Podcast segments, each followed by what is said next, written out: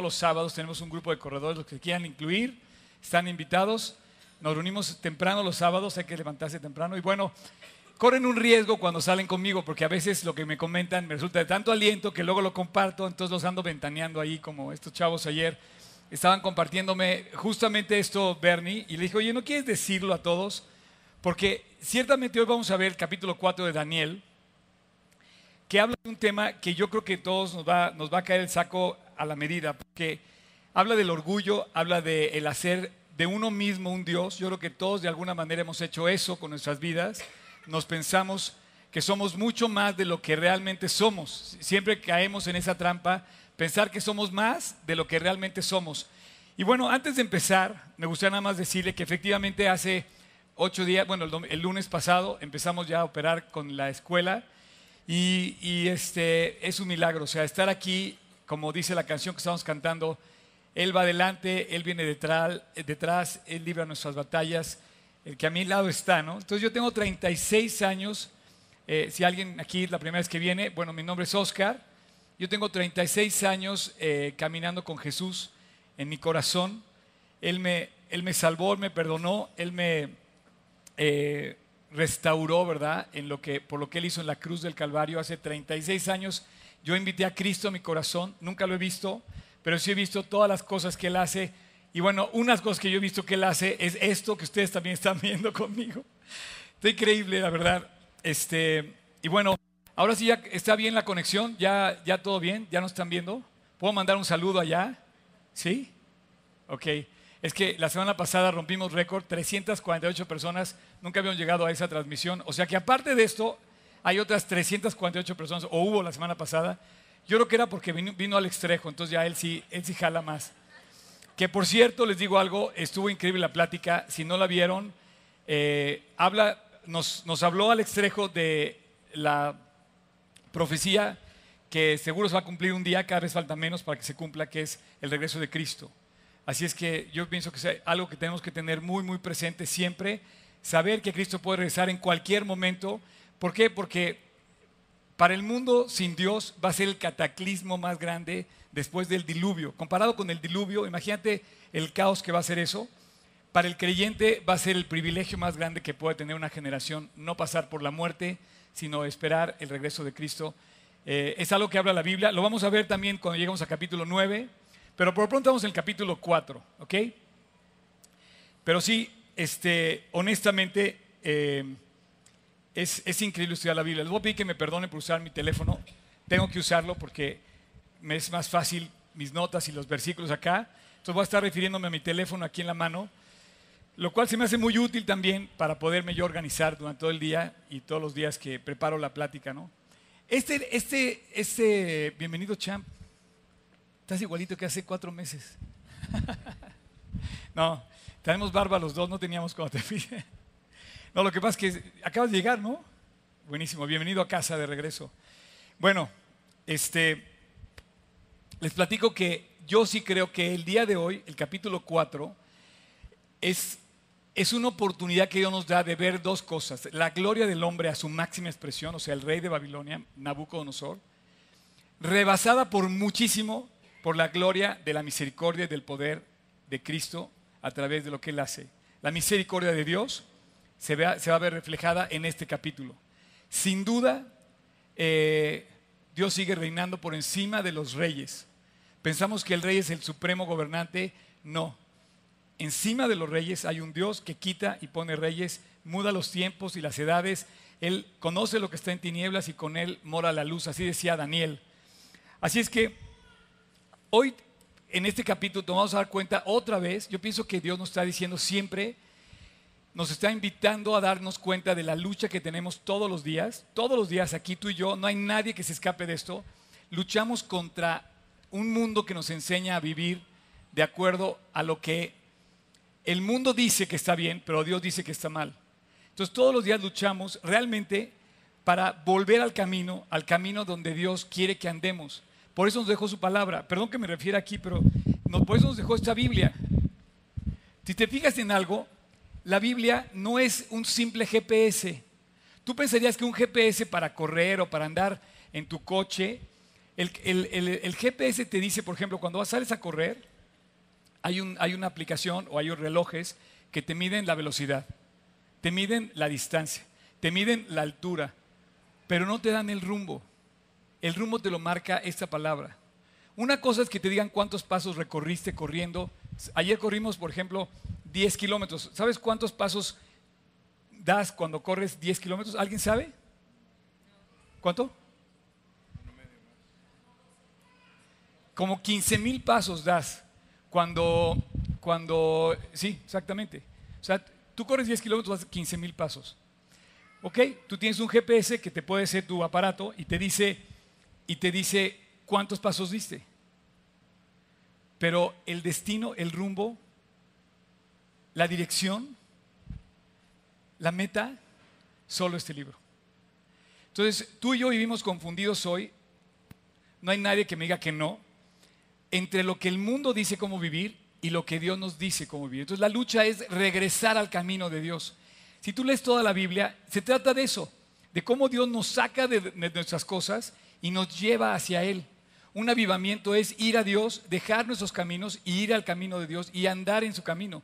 Cuando le cambia el corazón en Ezequiel el capítulo 36 habla de cambiar un corazón nuevo. Dice, para que andes en mis caminos y guardes mis preceptos y los pongas por obra. Hoy en día el mundo tristemente nos quiere llevar por un camino que le dice buen camino, pero la verdad es un camino de locura, como lo vamos a ver hoy. El capítulo 4 de, de Daniel se conoce como la locura del rey, del rey Nabucodonosor. Y nada mejor para expresar la forma en la que tú y yo terminamos cuando dejamos de vivir para Cristo, terminamos medio locos. Cuando te apartas de Dios, cuando yo me puedo, si yo me puedo apartar de Dios, voy a terminar lejos del, del rumbo donde Dios quiere. Así es que tenemos que aprender a dejar de hacer el mal y aprender a hacer lo bueno.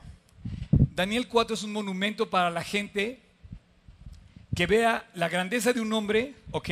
Nabucodonosor, un hombre grande, poderoso, un imperio, pero sobrepasado por mucho la grandeza de Dios. Ahora, vamos a leer casi todo el capítulo. Les voy a pedir, en esta ocasión no vamos a ver todos los versículos en la pantalla, solamente vamos a ver las citas para que apunten la cita. Todas van a estar en el capítulo 4 de Daniel, pero si tú tienes ahí tu Biblia, te voy a pedir que abras tu Biblia en el capítulo 4. Si no traes tu Biblia, bueno, tache, no, no es cierto. Este, descárgala de tu aplicación en, en tu teléfono hay, una, hay muy buenas aplicaciones para que la traigas siempre. Invierte en leer tu Biblia todos los días. Entonces vamos a empezar, vamos a empezar, ¿ok? ¿Están listos? Favor de abrocharse los cinturones. Vamos a despegar, ¿ok? Capítulo 4, versículo 4 al 5. Yo, Nabucodonosor, estaba tranquilo en mi casa y floreciente en mi palacio. me encanta cómo empieza, porque así nos sentimos. Estoy en mi casa, estoy en mi zona de confort, floreciente en mi palacio, en mi medio, en mi... Los ingleses dicen que la casa de un eh, Englishman is, his palace, ¿no? Is his castle. Bueno, pues así estaba en su palacio, él sí tenía su palacio, y todos nos podemos sentir muy a gusto en nuestra zona de confort. Yo, Nabucco, vamos a llamarle a este rey para efectos de ser más prácticos, Nabucco. ¿Sí? Como la ópera de, ¿cómo se llama? Verdi, Nabucco, ¿ok?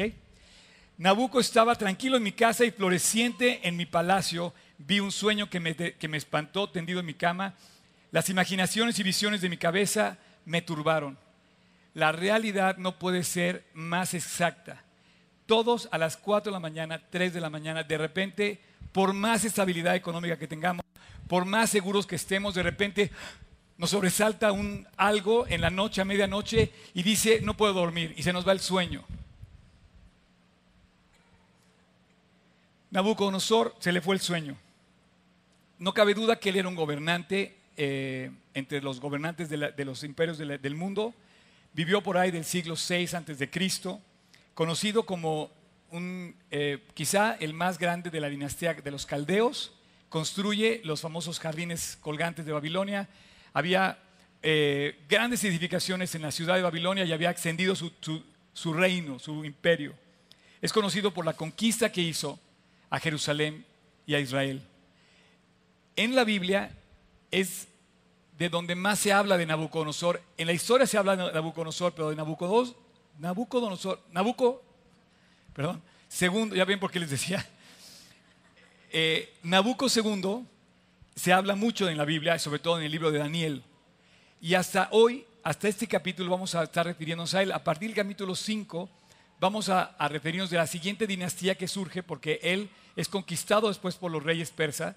Sin embargo, antes de que pase esto, en el capítulo 5 ya no aparece Nabucodonosor, aparece su nieto, Belsasar, hijo de su yerno, o sea, y de su hija, que era Nabonido, y que aparentemente, esto es algo interesante, lo vamos a ver la semana que entra, cuando en el capítulo 5 Daniel dice que iba a ser el tercero, tercero, no segundo, tercero en el reino, eso es lógico porque en la locura del rey parece que pierde contacto con la realidad y entra uno de los dos, o y seguro Belsasar, y estaban de regentes gobernando simultáneamente, por así decir, dos emperadores al, tiempo, al mismo tiempo. Esto vamos a ver la semana que entra. Entonces Nabucodonosor es conocido por la invasión que hace a Israel y tu actividad constructora tremenda. Ahora, en esto vamos a conocer uno, un monumento a la, a la gloria del hombre y un monumento a la gloria de Dios. Hoy un monumento a la gloria del hombre pueden ser 40 millones de seguidores en Twitter. ¿Alguien tiene aquí 40 millones de seguidores en Twitter? ¿10? Bueno, hoy un monumento a la, gloria del hombre puede ser un número de seguidores importante en las redes sociales. Hoy, hoy un monumento a la gloria del hombre es una personalidad que haya hecho algo, ¿no? Sin embargo, vamos a ver qué clase de monumento es este comparado con la vida de Nabucodonosor. Obviamente en aquel entonces él era, él era el rey, él era el emperador. Hoy en día hay muchos así que podemos caer en la trampa que él cayó y hay que estar atentos a esa trampa. Y segundo, vamos a ver, y gracias a Dios porque lo vamos a ver, el monumento más grande que existe, el monumento a la gloria, a la gracia y a la misericordia de Jesús. Eso, eso se expresa en toda la Biblia. Eso se expresa a través de las personas como Daniel que siguen a Cristo. Entonces hoy vamos a ver la locura de un hombre que se quiere hacer como Dios y la grandeza de un Dios que siendo Dios solamente derrama servicio, gracia y amor hacia sus seguidores. Te puedes contar afortunado de estar leyendo un libro que habla de such a love story, de, esa clase de amor. Porque te puedes contar afortunado de tener en tus manos un libro como la Biblia, que te habla de que Dios te ama. ¿Sí? O sea, quiero que por favor pongas atención de lo que acabo de decir. Dios en toda la Biblia nos dice que Dios te ama a ti y me ama a mí. Porque de tal manera amó Dios al mundo que dio a su Hijo unigénito. Se le va el sueño al rey, como a ti y a mí. es el tiempo de trabajar. Cuando se nos va el sueño es el tiempo de que Dios empiece a actuar. Versículos 6 y 7. Por esto mandé que vinieran delante de mí todos los sabios de Babilonia, para que me mostrasen la interpretación del sueño. Y vinieron magos, astrólogos, caldeos y adivinos. Y les dije el sueño, pero no me pudieron mostrar su interpretación. Entonces los convoca, ahí está el palacio del rey, convocando a sus súbditos y les dice, ayúdenme por favor. Bueno, tú puedes buscar a quien quieras. Tienes que buscar a y te va a dar él la respuesta que estás buscando. No caigas en la trampa de, ir a buscar primero al abogado. No tengo nada contra los abogados. Aquí tengo un amigo abogado por ahí. Eh, tengo no, pero no vayas primero a buscar esos, primero ponte en las manos de Dios para buscar lo que necesitas. Y ella te traerá el abogado que necesitas, ¿ok? Entonces se le va el sueño, llama a sus súbditos y dice, no puede. Y de repente dice, ya sé, ya sé quién sí puede. Hay un hombre entre los, entre los judíos que me reveló, ¿se acuerdan del sueño? Capítulo 1, cuando vimos capítulo 1, Daniel. Entonces, Daniel ya había pasado la prueba, era parte de sus eh, colaboradores más cercanos, y lo manda a llamar y dice, ven, y lo, y lo, cita. Y entonces Daniel lo escucha y dice, le dice el rey, no tengas miedo, Daniel, interprétame. Yo sé que Dios te dio la gracia y te dio la guía para poderme ayudar. Versículo 10. Estas fueron las visiones de mi cabeza. Mientras estaba en la cama, me parecía ver en medio de la tierra un árbol, cuya altura era grande. Crecía este árbol, se hacía fuerte y su copa llenaba hasta el cielo. Y se le alcanzaba a ver de todos los confines de la tierra. Su follaje era hermoso y su fruto abundante, y había en él alimento para todos. Este era el rey Nabucodonosor, era un imperio grande. Debajo de él se ponían a la sombra las bestias del campo y las ramas hacían y las y, en sus ramas hacían morada las aves del cielo y se mantenían de él toda carne. Vi en las visiones de mi cabeza mientras estaba en mi cama que he aquí un vigilante y santo descendía del cielo y clamaba fuertemente y decía así, derribad el árbol, cortar sus ramas, quitarle el follaje, dispersar su fruto, váyanse las bestias que están debajo de él y las aves de sus ramas. O sea, acabe con el árbol, dice, pero, dice, la cepa de sus raíces dejaréis en la tierra. O sea, la raíz la vas a dejar. Con atadura de hierro y de bronce entre la hierba del campo. Sea mojado con el rocío del cielo y con las bestias sea su parte entre las hierbas de la tierra. Versículo 16.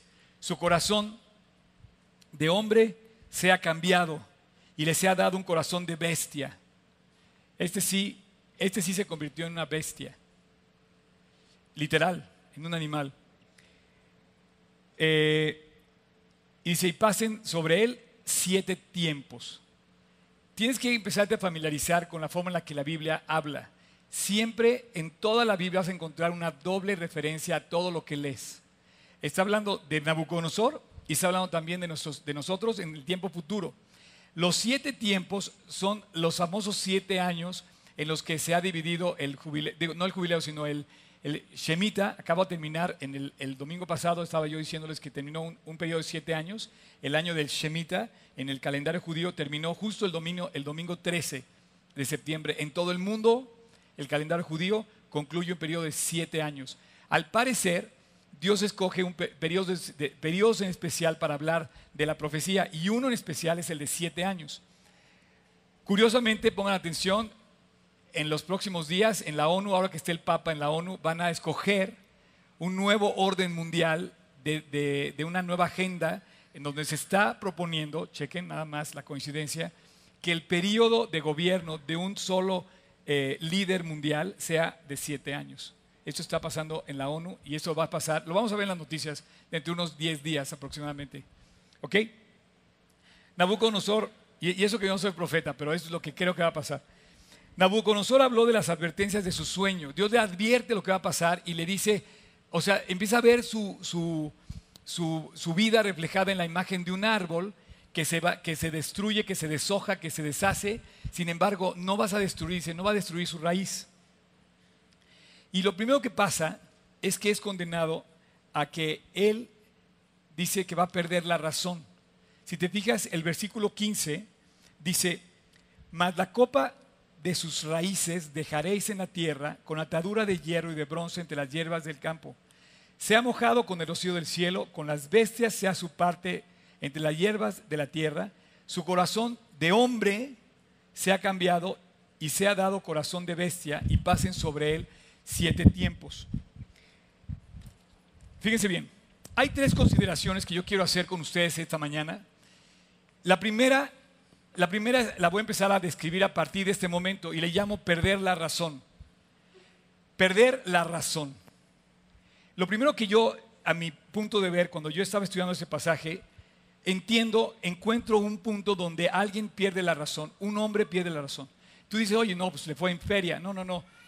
A todos nos pasa que cuando sufrimos una, un incidente grave, una, una cuestión difícil, de repente tenemos dos caminos, mantener la razón o perderla.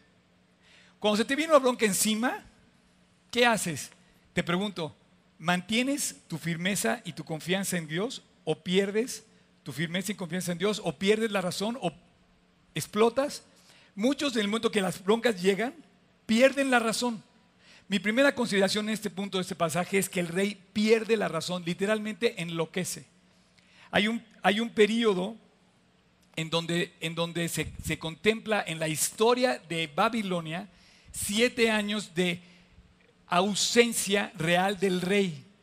Siendo el rey más notable del Babilonia, durante siete años no aparece, pareciera como que vivió en la oscuridad. Y dice que él presumía sus logros y Dios lo humilla y lo hace como una bestia. Ahora, le da un ataque de locura. Hay una, hay una eh, eh, no soy médico, pero yo también nunca había oído de esto, pero no está tan lejos, no está tan lejos el que, el que nos demos cuenta de que, de que sí puede caer clínicamente en un problema mental. De hecho, se le llama, a esto se le llama eh, zoantropía clínica, que la persona deja de actuar como ser pensante y empieza a actuar como ser irracional. ¿Nunca te ha pasado que te encuentres con alguien así? ¿Nunca te ha pasado que encuentres con alguien que de repente, oye, perdió la cabeza, explotó, se le fue la onda durísimo, o sea, este cuate sí, y entonces te das cuenta que eso nos pasa. O sea, no pienses que el rey es el ejemplo de un ser que nunca va a estar cerca de ti. El rey eh, resulta que recibe un ataque de altura, pero cada vez que nosotros tenemos un problema, enloquecemos. Un problema de tipo sentimental, monetario, clínico, una cuestión, si eres un, un líder en tu empresa o en tu país, o si eres una persona que vive bajo la autoridad de alguien, y que te ves, o sea, hay gente que enloquece, hay gente que empieza a azotar las puertas, rompe las puertas, rompe la vajilla y de repente enloquece. Entonces, cuando yo estaba leyendo este pasaje, dije, claro, es un hombre igual que yo, igual que tú. Zoantropía clínica se llama. Parece ser que a Nabucodonosor, históricamente, le da del 6005 antes de Cristo al 562 antes de Cristo em, una zoantropía clínica. Entonces, obviamente, deja de, vivir en su palacio y de tener la autoridad que tenía para vivir en, una, en un proceso en el que todos entramos con Dios para llevarnos humildemente de regreso a casa con Él. La historia de Nabucodonosor es increíble. Acuérdate que Nabucodonosor, y gracias a Víctor, ¿dónde estás, Víctor? ¿Dónde está Víctor? ¿Víctor Classing? ¿Ya se fue a su casa? No puede ser. Bueno, gracias a Víctor Classing, estábamos comentando precisamente esto. Me estaba diciendo, oye Oscar, es que date cuenta que el rey había sido el que había destruido Jerusalén. Había acabado con el pueblo de los judíos, posiblemente había matado a la familia de Daniel, había matado a los amigos de Sadak, Mesac y Abednego. O sea, y este hombre estaba cosechando quizá su maldad. Durante este tiempo de siete años de locura, Dios empieza a tratar con él de alguna manera misericordiosa. ¿No se lo merecía? No. Sin embargo, todo este proceso de locura al que aparentemente en, el que, aparentemente se convierte en una bestia, era provisto por la misericordia de Dios para acercarnos a Dios, para acercarlo a Él. Así que hay una ausencia de actos del rey en ese tiempo, siete años. Y bueno, antes de pasar al siguiente tema que yo quisiera hacer sobre este una aclaración, te voy a decir una cosa. Primero, cuando pases por una aflicción, cuando pases por una situación difícil, tienes dos opciones. Perder la razón, perder la cabeza o mantenerla anclada en Cristo. Cualquiera que sea la aflicción por la que tenemos, cualquiera que sea la necesidad por la que estés pasando, necesitamos tener la razón, o sea, el uso de la razón. Cualquier bronca que traigas, sea el problema, sea, matemáticas, o sea una demanda o lo que sea, necesitamos tener la cabeza en su lugar, los pies bien anclados en la palabra de Dios, junto a Jesús. No podemos perder la razón. Y lo que pasa cuando tenemos las aflicciones es que de repente explotamos y perdemos la cabeza y perdemos la razón. Ahora, ¿tú vas a poder soportar mejor la prueba? Yo voy a poder soportar mejor la prueba cuando mantengo mi razón en Cristo. Y la razón me lleva a un lugar. Me tiene que llevar a dar gracias. ¿Qué? Sí. Esto es como los que no pueden tener hijos. Cuando empiezan a, ya se relajan, adoptan a tres, cuatro, cinco y después ya se olvidan del problema y se aligeran la vida, empiezan a tener hijos ellos. ¿no? Cuando empiezas a dar gracias por el problema, es como que ya te liberas de la aflicción, te sales de tu propio orgullo, de mi propio orgullo y te entregas a Dios y entregas todo. Y entonces empieza a fluir la vida que Dios tiene para ti. Hace poquito, también ayer, caminando en la, en la carrera que estábamos corriendo los 10 kilómetros durante estos 15 plazos que estábamos dando, me platicaron, un, un chico me platicó que en su escuela, estamos hablando de primero, del segundo, de, de, el segundo semestre de la universidad, una chica llegó golpeada porque le habían asaltado. Y entonces estaba sumamente afectada emocionalmente por el problema. Yo le dije, tiene que aprender a dar gracias. Pero obviamente tú llegas con, un, con una persona y le dices, oye, da gracias por esto. Y te va a decir que estoy loco, ¿me entiendes? O sea, si fuera mi hija, yo quisiera matar al cuate que la agredió, obviamente. Pero si yo soy el afectado y no aprendo a dar gracias, estoy condenado a amargarme el resto de mi existencia. O sea, a honrar a ese mugroso tipo que hay que denunciar y meter a la cárcel por haber golpeado a una persona. O sea, a honrar a ese cuate el resto de mi vida porque voy a marcar mi vida por lo que él me hizo. No. Dios una vez que se acerca contigo, puede restaurar, regenerar. Y yo puedo darle gracias a Dios que tengo la disposición absoluta, total de Dios para agarrarme de Él y salir adelante. Mi papá no me quiere, no tengo dinero para pagar, no me pasa esto, no, no funciona el otro, no puedo hacer aquí, no tengo, estoy esto, aquello, lo que sea, tengo la disposición total de Dios y por eso tengo que dar gracias. Cada prueba que tú des, con el uso de tu razón, ve corriendo a Dios y dile, Dios, gracias por la bronca que traigo encima. Aplausos, ¿no es cierto? No, no, no, es que de veras necesitamos dar gracias por los problemas, porque hasta que no entiendas a qué es dar gracias, tú estás cargando el problema. Cuando empiezas a dar gracias por el problema, tu razón te lleva a los brazos de Dios y se los entregas y dices, bueno, Él sí me puede sacar adelante, Él sí me puede ayudar. Dios, gracias porque tú tienes control más allá de lo que yo puedo controlar. Tú puedes mover los tiempos, las edades, las condiciones, cualquiera que sean. Y dos, cuando tienes una aflicción, tienes, o sea, la posibilidad de mantener la razón o de perder la razón. Ahora, si pierdes la razón, olvídate, no vas a dar gracias. Obviamente vas a decirme, estás loco porque quieres dar gracias. No, perdóname, el loco vas a ser tú. Porque si tú, no, si tú pierdes la razón y empiezas a dar gritos, sombrerazos, golpes. Me acuerdo muy bien un día que un cuate se enojó tanto que golpeó la pared, ¿no? Ya sabes, no, no sé si... Y golpeó la pared tanto que le empieza a sangrar, se quedó todo marcado y pues no arregló nada golpeando la cabeza, tuvo que, tuvo que ir a, curarse y además resanar la pared. O sea, pero si tú pierdes la razón, va a pasar que te vas a volver loco, literal. O sea, por eso la locura de este rey a la que nos lleva esta enseñanza de que una persona que pierde la razón en un problema se vuelve loco y empieza a hacer locuras. Empieza a hacer locuras. Se pelea con la persona que más ama. Le grita cosas horribles a la persona que más ama. Se empieza a drogar.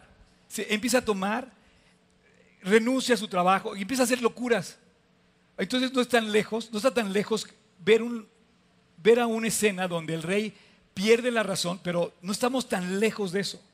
Así es que tienes dos opciones cuando vienen las broncas. Mantener la razón o perder la razón. Cuando mantienes la razón, la dejas en manos de Dios y aprendemos a dar gracias. Ok, mandan llamada a Daniel y Daniel llega y, semejante bronca le echan a Daniel. Daniel, otro sueñito del, rey, tienes que interpretarlo. Versículo 19. Entonces Daniel, cuyo nombre era Belsázar, aquí hay un poquito de confusión porque se llama igual que el rey, que el hijo de Nabonido, pero bueno, hay, hay diferencia, dice quedó atónito. Me encanta Job como puso, no puede ser. Dice, casi por una hora y sus pensamientos lo turbaban. El rey habló y le dijo, Belsasar, no te turben el sueño, perdón, no te turben ni el sueño ni su interpretación.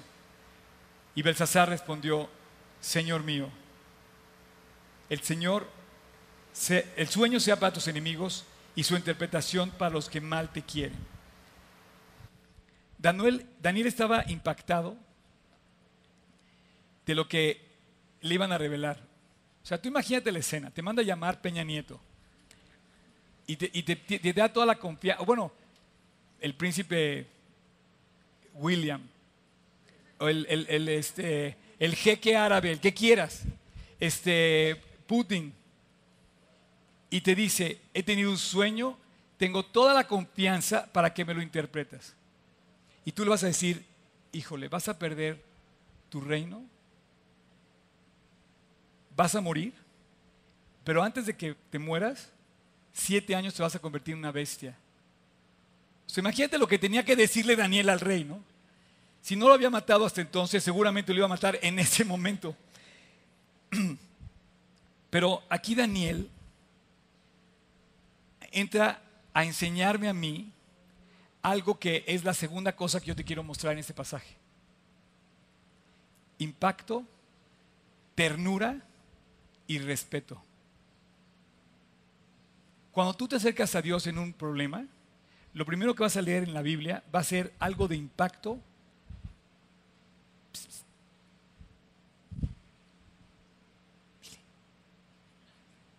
Champ, vas. ¿Qué bronca se traen ustedes? ¿Todo bien? ¿Sí? ¿Está bien? ¿De veras? ¿Está la transmisión bien? Ok. Un aplauso por eso, chavos, ¿no? Solo ellos entienden, ¿eh? Como que, como que no les aplaudieron mucho, pienso que como que no están tan contentos. ¿eh? A ver, voy a tomar otra vez. Esta es la segunda cosa que les quiero enseñar de este pasaje. Lo primero era que no puedes perder la razón cuando tienes un problema. Pero cuando tienes un problema y vas con Dios, o sea, buscas a Daniel que te explique, lo primero que vas a encontrar en este libro maravilloso, vas a encontrar eso. Impacto, palabras de impacto, palabras de amor y un respeto por tu libertad. La segunda cosa que yo quería enfatizar en esta plática de hoy es que cuando Daniel se acerca al rey, le habla, le habla con la verdad. Le dice lo que no quiere oír el rey, pero se lo dice. Pero aparte se lo dice con ternura y lo aconseja. Lo respeta y le dice, tienes la libertad de actuar como quieras. Versículo 25. Que te echarán entre los hombres y con las bestias del campo será tu morada y con hierba del campo te apacentarán como a los bueyes. Imagínate decirle esto al emperador. Y con el rocío del cielo serás bañado, y siete tiempos pasarán sobre ti hasta que conozcas que el Altísimo, Altísimo con mayúscula, Dios, tiene dominio en el reino de los hombres, y que lo que da, y que lo da a quien Él quiere. Y en cuanto a la orden de dejar en la tierra la cepa de las raíces del mismo árbol, significa que tu reino te quedará firme luego que reconozcas que el cielo gobierna. Por tanto, oh rey, acepta mi consejo. Tus pecados redime con justicia y tus iniquidades haciendo misericordias para con los oprimidos. Pues tal vez será eso una prolongación de tu tranquilidad todo esto vino sobre el rey Nabucodonosor. O sea, le pudo haber dicho,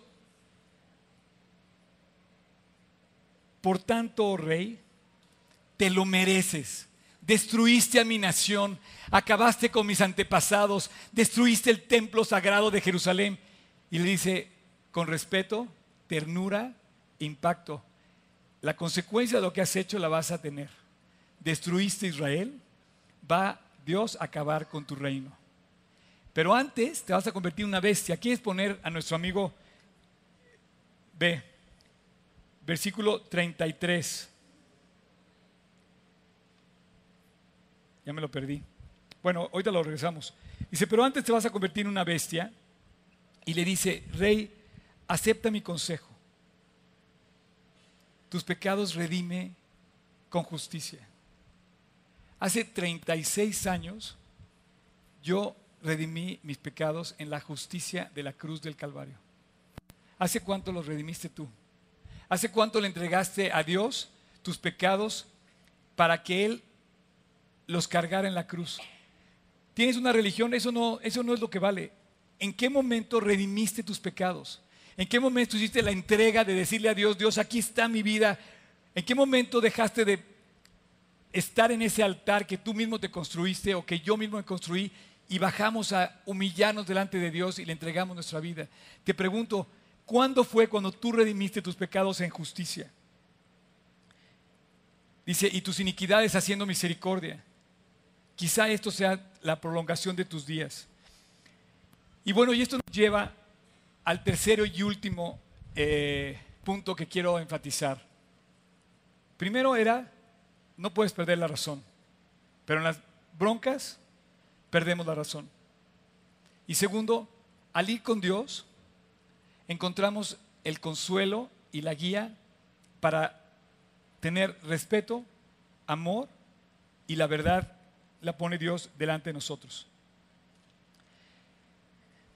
Y llegamos al tercero. Toda palabra, perdón, toda persona grande tiene un enemigo muy cercano. Se llama orgullo. This is the issue. O sea, esto es el tema de hoy. Aquí no hay nadie, ni yo, nadie, que podamos levantar y decirle, yo no soy orgulloso, yo no tengo ese problema. Toda persona grande o que se cree grande, se le acerca un enemigo cada vez más pegado a él. Es el orgullo. El orgullo en el que cae Nabucodonosor de pensar que él podía más que Dios. Inclusive quería casi casi que se adorara como a Dios. Y el orgullo viene siendo nuestro peor enemigo. Era la palabra del rey, prácticamente la palabra de Dios.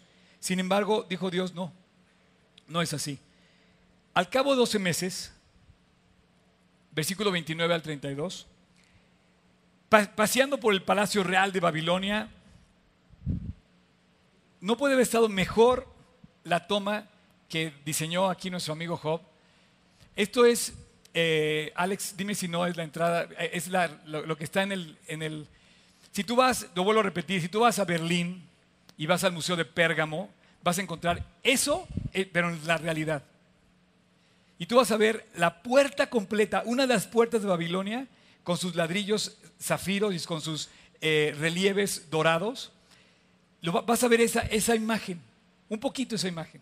Obviamente, imagínate lo que era entrar a la, ciudad en sí de, Babilonia. Los muros blancos que, a los lados estaban los famosos leones babilónicos, la, figura de perfil, casi casi que te consumía el león caminando. Y tú entrabas a la ciudad y el león se te venía encima y veías leones y leones por todas las, todas las murallas de esa, de esa ciudad. Imagínate la escena. Dice, al cabo de 12 meses, paseando en el palacio real de Babilonia, habló el rey y dijo, ¿no es esta la gran Babilonia que yo edifiqué con la fuerza de mi poder y para la gloria de mi majestad? El rey paseaba y decía, mira nada más, nadie había construido algo parecido. El equivalente hoy era, no sé, la nueva torre de las, de la, ¿cómo se llama la nueva torre en, Nueva York? La grandota que acaban de inaugurar ahora con el aniversario del primero, del, del, 11 de septiembre. ¿Cómo se llama?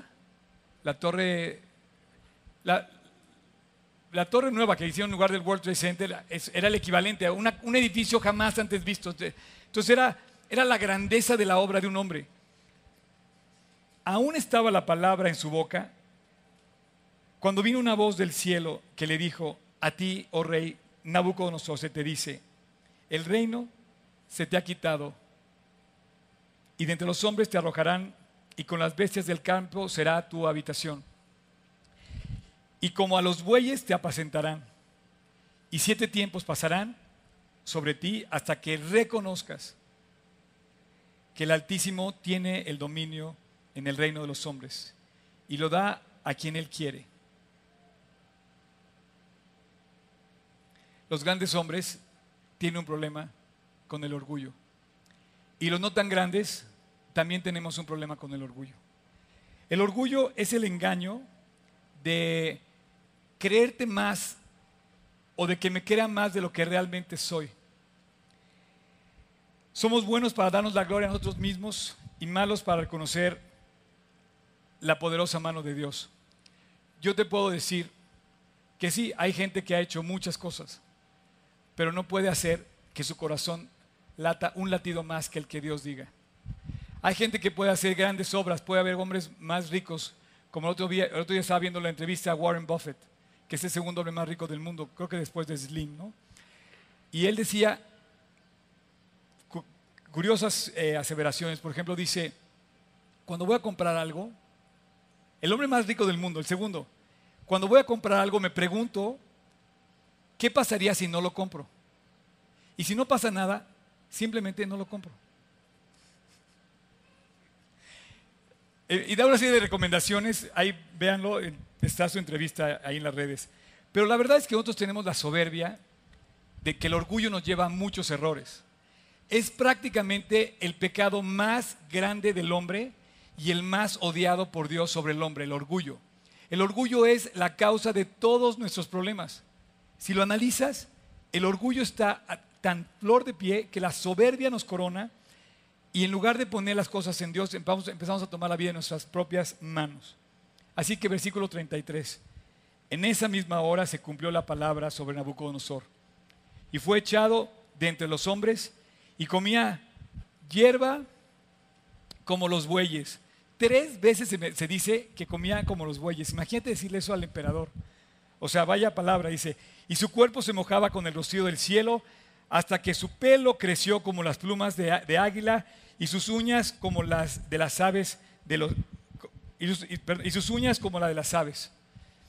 Eh, bueno, pues finalmente llegó este momento especial en la vida de este hombre que aparentemente eh, parece como su locura máxima, ¿no? Pero cuando nosotros enloquecemos ya vimos por qué. Cuando perdemos la razón, cuando dejamos de buscar a Dios y realmente enloquecemos cuando entramos en este estado de orgullo que no nos corresponde. El orgullo, por ejemplo, te digo, es el, es el pecado más odiado por Dios. el Proverbios dice, seis cosas aborrece Jehová y aún siete abomina su alma. Y da una lista de seis pecados. Bueno, siete, dice seis y luego dice ya un siete abomina su alma. Y dice, los ojos altivos, uno, la lengua mentirosa, dos, las manos derramadoras de sangre inocente, las manos derramadoras de sangre inocente, tres, el corazón que maquina pensamientos inicuos, cuatro, los pies presurosos para correr al mal, cinco, el testigo falso que habla mentiras, o sea, mentir es la, la sexta cosa que aborrece Dios, y dice, y el que siembra discordia entre sus hermanos. Pero de todos estos, más que la violencia, más que el derramar la sangre inocente, el que corona la lista es el orgullo. Dice los ojos altivos. Así es que, por esto dice, Dios resiste a los soberbios. Dios resiste a los soberbios. Y tú también lo resistes. Capítulo 4 de, no sé si lo tengas ahí, Santiago 4, 6. Dice, por esto dice, Dios resiste a los soberbios. O sea, Dios no quiere a los orgullosos, o sea, Dios odia el orgullo. Bueno, perdón, quiere a los orgullosos, pero odia el orgullo. ¿Sí? Corrijo. Fe de ratas. Dios ama al orgulloso, pero odia el orgullo. Y en Santiago dice, por esto dice Dios, resiste a los soberbios y da gracia a los humildes. Y si tú hablas con un hombre orgulloso o una mujer orgullosa, la verdad tú también lo resistes. No nos gusta hablar con personas así. Los alucinamos. La persona que se enaltece es una persona ególatra, es una persona egoísta, es una persona que no le da lugar a los demás. Por ejemplo, una persona que vive en orgullo es una persona vanidosa. Te digo, todos caemos un poco en eso. Dice la Biblia que el orgullo es vanidad porque siempre queremos, creemos tener el deseo o la idea de que somos mejor que todos los demás. Lo dije, lo logré. La falsa modestia. Estoy enloqueciendo, ¿verdad? Es que el orgullo nos lleva a la vanidad. Nos lleva, por ejemplo, a la, falsa modestia. Por ejemplo, yo te puedo decir, oye, qué bien cantas. No, ¿cómo crees? No canto tan bien. Canta mejor que, yo, este, X, ¿no? No, no, no, es que sí cantas muy bien. La falsa modestia es que precisamente quieres menospreciarte a ti mismo para que te sigan dando cuerda. La terquedad. La terquedad es una manifestación del orgullo que odiamos. O sea, no, o sea, la verdad, cuando tú hablas con un cuate terco, una, o sea, dices, oye, no seas terco, en serio, estás siendo terco. Estás metido en ti mismo, ¿por qué? Porque piensas que siempre tienes la razón. Una persona que siempre tiene la razón es una persona con la que no se puede convivir. Una persona terca. La impaciencia, no te doy chance de que me des tiempo, o sea, me estás quitando el tiempo, dame algo importante. Para nada. O sea, nadie tiene, pensamos que nadie tiene el derecho de quitarnos el tiempo, por eso somos orgullosos, somos tan importantes que nadie nos puede quitar el tiempo. Una cosa que debes pedir por mí, por ejemplo, es que a mí me quiten el tiempo. Que yo pueda ceder en las veces en la que me quiten el tiempo para yo darme más tiempo y yo, yo, o sea, les dé el derecho a las personas de quitarme el tiempo. Sin embargo, es cada vez más difícil eso por la cantidad de cosas que hay. Pero, pero no podemos ser impacientes. Por ejemplo, unas cosas que me encanta del sistema académico del, de, School of Tomorrow, de, de, la escuela cristiana, es que los grandes conviven con los chicos. Entonces tú puedes ver un joven de 17 años conviviendo con un niño de 7. ¿Por qué? Porque se vuelven, uno admira al grande, y el grande cuida al chico. Y se vuelven como hermanos, como debe ser. Pero esa división que dice, no, es que tú eres de acá y tú eres de allá y tú eres joven, tú eres adulto. No, no, no. En la vida real, el diablo ha querido sembrar esa división. Reunión de jóvenes, reunión de adultos, reunión de, reunión de esto, hacer, hacer como divisiones, cuando la verdad Dios convive con todos. Y tú puedes aprender, o sea, impacientemente pensamos, oye, no, yo voy a es que hay pura gente a tercera edad. No, no, no. Al contrario, puedes vivir, compartir, divertirte con gente de 7 años o de 70. Y puedes apreciar a unos y a otros. Pero la impaciencia nos, llena de orgullo para pensar, no, ¿sabes qué? Yo nada más con puro teenager. No. Podemos compartir y aprender todos juntos. Ese es el plan de Dios. El plan del diablo es que, nos separemos. Este es uno muy bueno. El orgullo nos, hace que nos justifiquemos. Oye, fallaste. No, no, no, no, no, no fallé. Es que se metió mi vecino. Tuvo el problema del vecino. En México tenemos un, pretexto muy bueno, por ejemplo, para, para ser impuntuales, el tráfico, ¿no? Bueno, déjame decirte algo. En México siempre hay tráfico. Entonces ya no uses ese pretexto. No nos queda usar el tráfico de pretexto. O sea, sabemos que vas a tardar una hora en llegar o dos horas en llegar a un lugar. Bueno, pues ya no le eches la culpa, porque es orgullo no tener en tu, en tu, en tu haber la realidad de si sabes que sí fallé. Pero cuando no reconocemos, cuando nos justificamos, queremos que nuestra vida siga, siga estando eh, sin tacha, ¿no? Demasiada sensibilidad. decimos como jarrito de Tlaquepaque.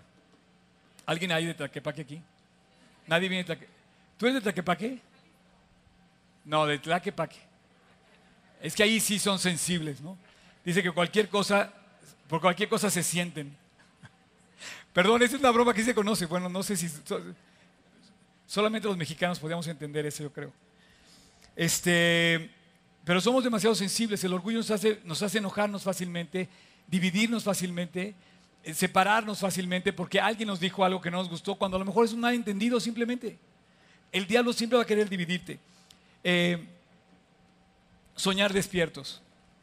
Sueño donde tú eres el héroe de la película o yo soy el héroe de la película donde hago todo bien y soñamos una irrealidad.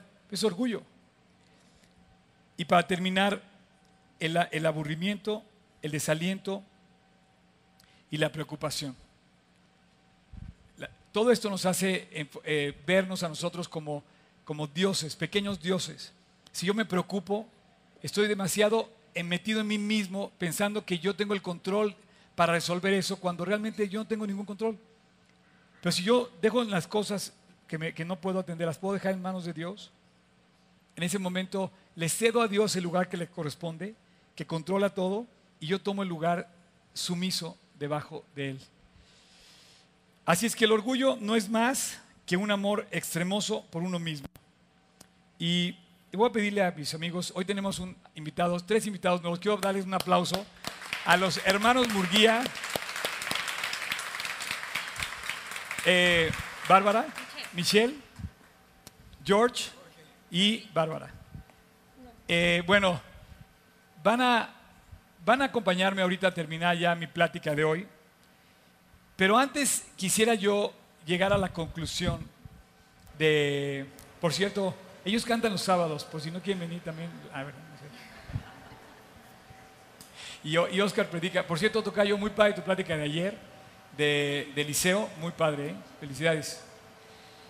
Eh, ok, antes de que ellos canten, yo te quiero decir a qué conclusión llegamos con esto.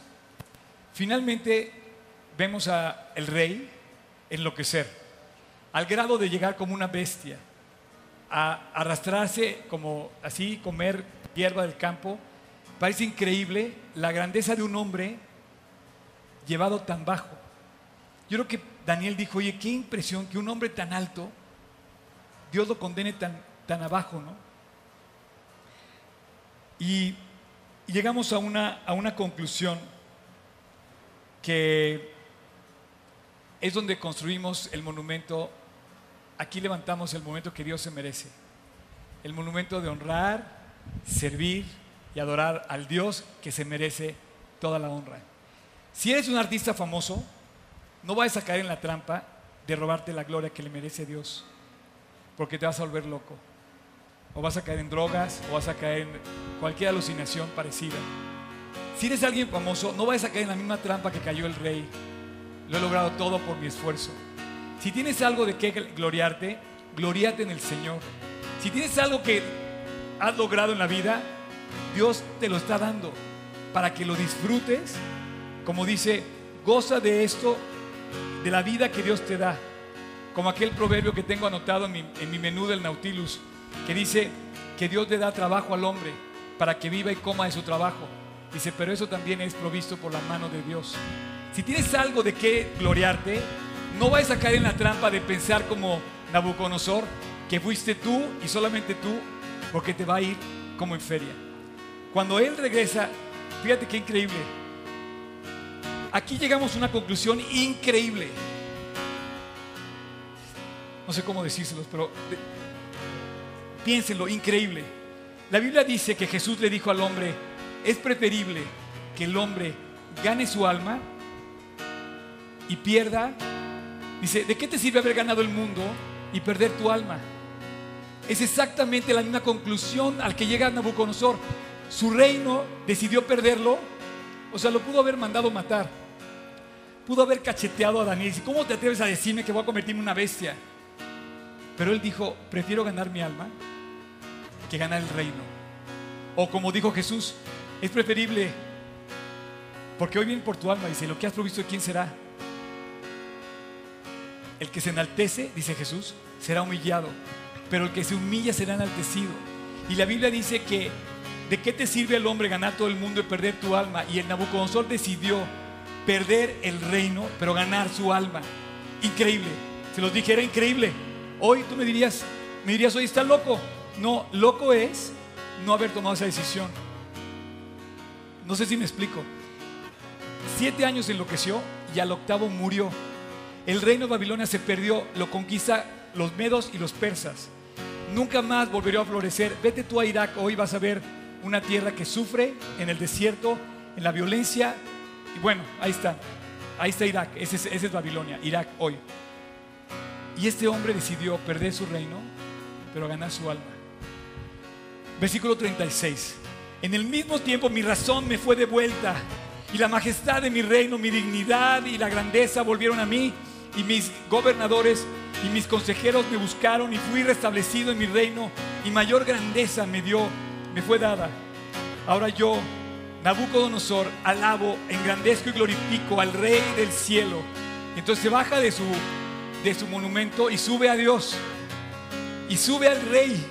Y hace grande así el monumento a Dios y dice, engrandezco, glorifico al Dios del cielo. Dice, porque todas sus obras son verdaderas y sus caminos son justos. En vez de haberse amargado por vivir siete años como bestia, sale a gritar el mensaje que tú y yo tenemos que compartir y que me encanta dar ahorita. Que Dios es el que se merece toda la honra. Dice, engrandezco, glorifico al Rey del cielo porque todas sus obras son verdaderas y sus caminos son justos y Él puede humillar a los que andan con soberbia. Si tú andas con soberbia, Dios te va a humillar. Si yo ando con soberbia, Dios me va a humillar a mí también. Así es que hoy habemos aprendido, habemos aprendido, ¿está bien dicho? Hemos, hemos aprendido algo increíble, que Dios enaltece al que se humilla. Yo te pregunto, ¿hace cuánto ¿Qué día le entregaste tu vida a Cristo? ¿Qué día te pusiste bajo la poderosa mano de Dios para que Él te humillara y te, perdón, para que Él te levantara cuando fuera el tiempo? Yo lo hice hace 36 años. Hace 36 años acepté el consejo de la Biblia. Llegó un amigo mío que se llama Roberto Hernández y me dijo, tus pecados redime con justicia. Así me dijo, te aconsejo. Y, y tus iniquidades, busca la misericordia de Dios. Lo mismo que le dijo Daniel al rey, me lo dijo Roberto. En sus palabras actuales hoy, y me dijo hace 36 años, Oscar, yo tenía 18, me dijo, Oscar, tienes que humillarte bajo la poderosa mano de Dios para que Él te salve, para que Él te restaure, para que Él te limpie. Y hace 36 años mis pecados redimí en la cruz. ¿Hace cuánto redimiste tú?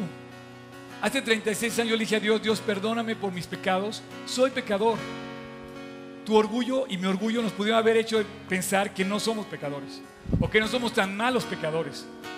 Hace 36 años tomé este libro por primera vez y descubrí que era mi tesoro para siempre.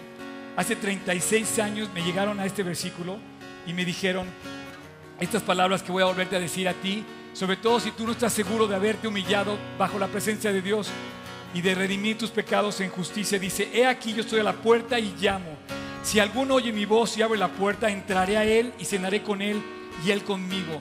Hace 36 años mis pecados los redimí cuando oí el llamado de Dios a mi corazón, que dice, he aquí, estoy a la puerta y llamo. Si alguno oye mi voz y abre la puerta, entraré a él. Hace 36 años Jesús camina en mi corazón. ¿Y sabes qué? Ya no he vuelto a llorar ni a reír solo. Él ha reído conmigo, Él ha llorado conmigo, Él ha estado siempre a mi lado. Y te digo algo, no sé si tú ya lo tienes.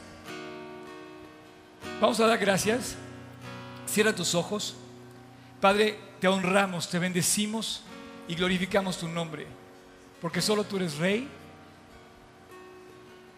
Gracias por esta enseñanza preciosa con la que sigues alentando nuestras vidas en tu palabra. Gracias por la Biblia, gracias por las pruebas, gracias por cada ser humano, hombre, mujer, chico, grande, que hoy nos reuniste aquí. Dios toca nuestros corazones para acercarnos más y más a ti. Gracias Jesús. Te honramos y te bendecimos. Ahí, así como estás, te pido que mantengas tus ojos cerrados, tu rostro inclinado, y te pido que aproveches mi consejo, como le dijo Daniel al rey. Tus pecados redime en justicia. Y dile a Dios esta oración para que le entregues tu vida.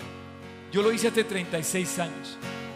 Te invito, te aconsejo que si no lo has hecho, lo hagas ahora. En tu corazón, repite esta oración.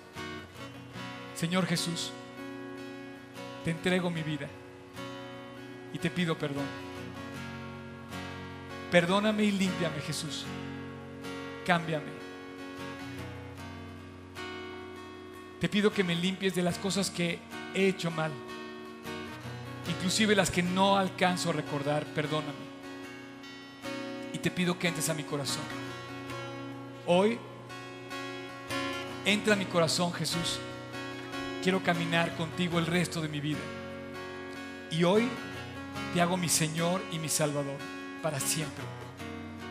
Te lo pido en tu precioso y en tu dulce nombre, Jesús.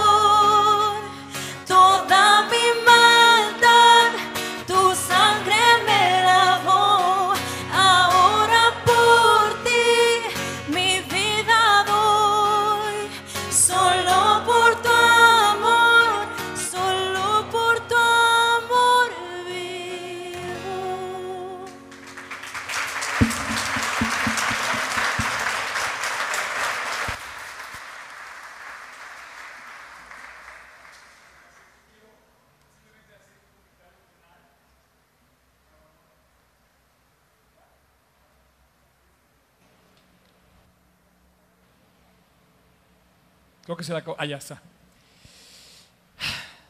Me impresiona mucho verlos. De verdad. Lo veo y no lo creo. Este lugar no valdría la pena en absoluto si no estuvieras aquí. Lo que hace hermoso este lugar son sus vidas, sus personas, ustedes. Eh, si yo estuviera aquí parado solo, estaría padre, pero nunca tan padre contenerlo a cada uno de ustedes. Ojalá que esto sirva para construir y llevarnos más cerca de Dios a todos. Eh, antes de entrar, yo estaba platicando con también un chico del staff y le decía, qué increíble es ver este lugar lleno. O sea, véanlo, no es normal. No es normal que llenes un lugar donde hablan de Dios. No es normal que puedas convivir en un lugar donde se, se reúna la gente a compartir de Cristo. Estamos viviendo algo fuera de lo normal. Estamos haciendo la diferencia y me encanta. Tú estás haciendo la diferencia. Lleva esto como Nabucodonosor. Puedes poner la imagen último, la última cuando empieza y háblales a todo mundo. Comparte, la- comparte con la gente. Ve a decirles dónde estás que puedes hacer la diferencia. con- o sea, cuando metas a Dios en una conversación, cuando des gracias ante los alimentos, cuando en ese momento haces la diferencia. Y bueno, así como el rey levantaba las dos manos, yo quisiera ver si alguien esta mañana invitó a Cristo a su corazón. Me gustaría que levantara las dos si quiere o una. Pero sí que me lo quisiera saber.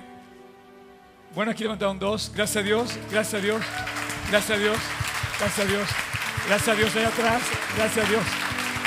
¿Alguien más? Bueno, esto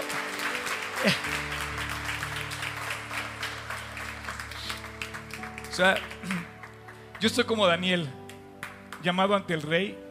Yo no sabía qué iba a decir. La verdad, ya lo dije. Si Dios me usó, gracias a Dios. Pero al que hay que seguir se llama Jesucristo. Si estas personas, gracias a Dios, que levantaron la mano, al igual que yo hace 36, y al igual que los demás que no lo, que no levantaron porque supongo que ya lo tienen, si Dios está en su corazón, la historia está comenzando. El milagro está comenzando. La maravilla está comenzando. ¿Por qué? Porque es aquí donde empieza la carrera. El switch lo arranca Dios de una vida nueva aquí. Dios los bendiga. Nos vemos el próximo domingo, capítulo 5 de Daniel. Los que levantaron la mano, tenemos un regalo para ustedes. Pasen con nuestro staff. Todos tienen una camita negra. Y, pero todos, nuestro staff se distingue por una sonrisa tremenda, ¿verdad? Ok, Dios bendiga. Nos vemos el próximo domingo.